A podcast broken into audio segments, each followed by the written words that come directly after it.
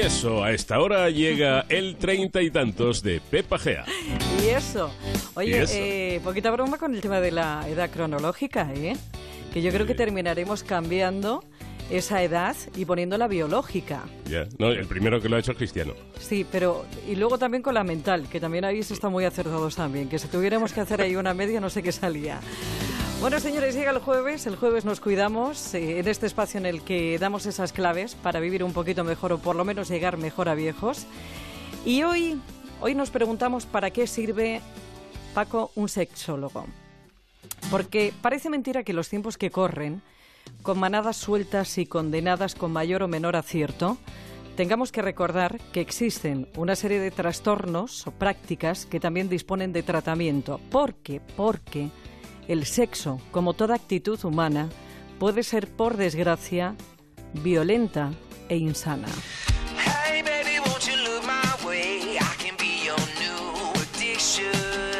Hace unas semanas se celebraron las segundas jornadas nacionales de sexología, donde se abordaron temas tan interesantes como la diversidad sexual, la eyaculación femenina, el poliamor y, entre otros, el abuso sexual y la tan necesaria educación para el placer con respeto. Pero antes de entrar en harina, la doctora Sagrario Jiménez responde a la pregunta del inicio. ¿Para qué sirve un sexólogo? Los sexólogos somos profesionales de la salud, generalmente, bien la mayoría eh, psicólogos o, o médicos, también hay enfermeros, matronas, en fin, hay distintas vertientes, pero todos estamos centrados en estudiar la sexualidad eh, humana y todas las variantes que puede haber, tanto desde el punto de vista de las patologías como de orientación sexual, de mm, problemas que pueden ir surgiendo para ayudar al individuo a, enfocar su sexualidad de una manera correcta.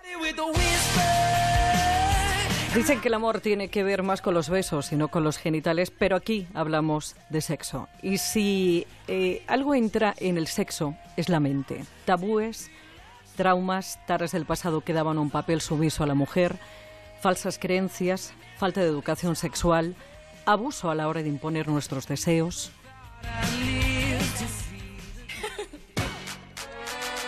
Pues por ejemplo de excitación en el hombre tenemos la, la disfunción eréctil, en la mujer pues la falta de lubricación, la falta de excitación, eh, vaginismos, en fin, hay muchas disfunciones que tienen tratamiento. Hay patologías puramente orgánicas, pero realmente te diré que las menos. ¿eh? La mayoría de las disfunciones y de los problemas de, la esfera sexual tienen un trasfondo psicológico, pero es muy difícil encontrar puramente eh, disfunciones con un origen psicológico o puramente orgánico. Siempre suele ser un componente mixto. En los profesionales de la sexología no solamente tratan problemas, que los hay y muy gordos, sino que también son orientadores sexuales y muchas veces son mediadores de parejas con dificultades para entenderse en la convivencia y, por supuesto, en el sexo. Pues desde formas de poliamor que antes no existían, eh, hay corrientes de asexualidad que son difíciles de comprender y que pero que también tienen su aquel, falta de relaciones personales a las redes sociales, hay eh, otra manera muy diferente de enfocar la, sexualidad y que todos tenemos que evolucionar, los profesionales y la gente común. Como dice la doctora Sagrario Jiménez, médico y sexóloga, la sexualidad ha cambiado. Hay más libertad para vivirla como uno quiera, siempre y cuando se haga con respeto, y esto, esto es lo que falta.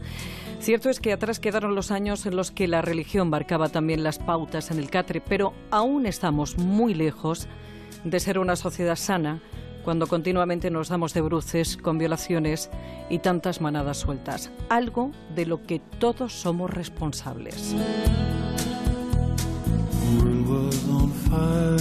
En las guarderías ya tenía que empezar a haber una educación sexual, un conocimiento del cuerpo, tanto por parte de, del individuo como de su entorno. O sea, los padres a veces ejercemos una no educación sobre, sobre los hijos que al final se convierte en una mala educación sexual y la sociedad, el entorno, o sea, vivimos en un, en un momento eh, terrible y hemos visto que, que habría que educar no solo a los jóvenes, sino también a los adultos. ¿eh? Todo hemos visto como jueces, personas que no tienen una buena educación sexual o no entienden bien estas cosas.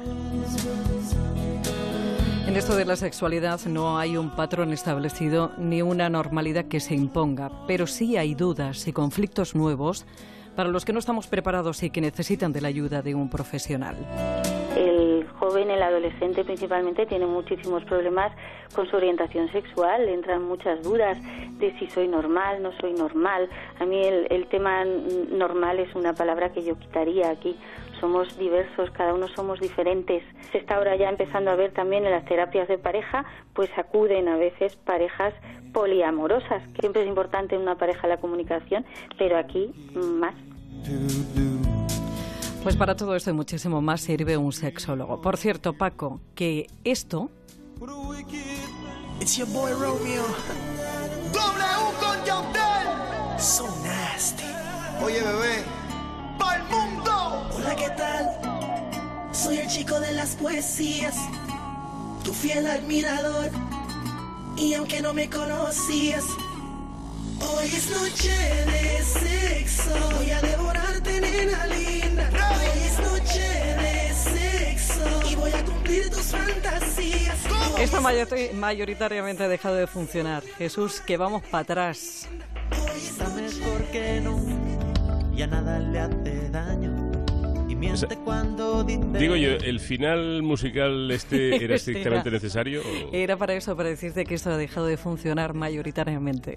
Lo del reggaetón. Eh, lo del reggaetón y lo de muchas canciones explícitas de ese reggaetón. Oye, está muy bien porque me he, enterado- me he dado cuenta de lo poco que sé yo de sexo y, y he aprendido un montón de cosas. Está muy bien. Sí, Ampliar está muy bien. Y cultura todavía sexual. no hemos... ¿Tú sabes que existe una patología que es el miedo al sexo? No me digas. Hay una patología que es el miedo un- al sexo. Eso es una faena, ¿eh? No, no, eso va a ser un treinta y tantos. Eso va a ser enterito para tratarlo, porque es Miedo sí, sí, al sí. sexo. gente que Cosas tiene raras. que tiene pavor, pavor a bueno, pues a mantener relaciones sexuales. Bueno, que sí. tienes un Twitter y esto es fundamental lo de mantener relaciones sexuales para una buena salud mental y sobre todo para sentirnos queridos. Y esto creo que hemos insistido bastante en este treinta y tantos. En el Twitter estamos en arroba treinta y tantos onda cero para cualquier sugerencia o consulta en este correo electrónico treinta y tantos arroba onda cero punto es. Para volver a escucharlo o recuperar algunas anteriores en onda cero.es barra treinta y tantos.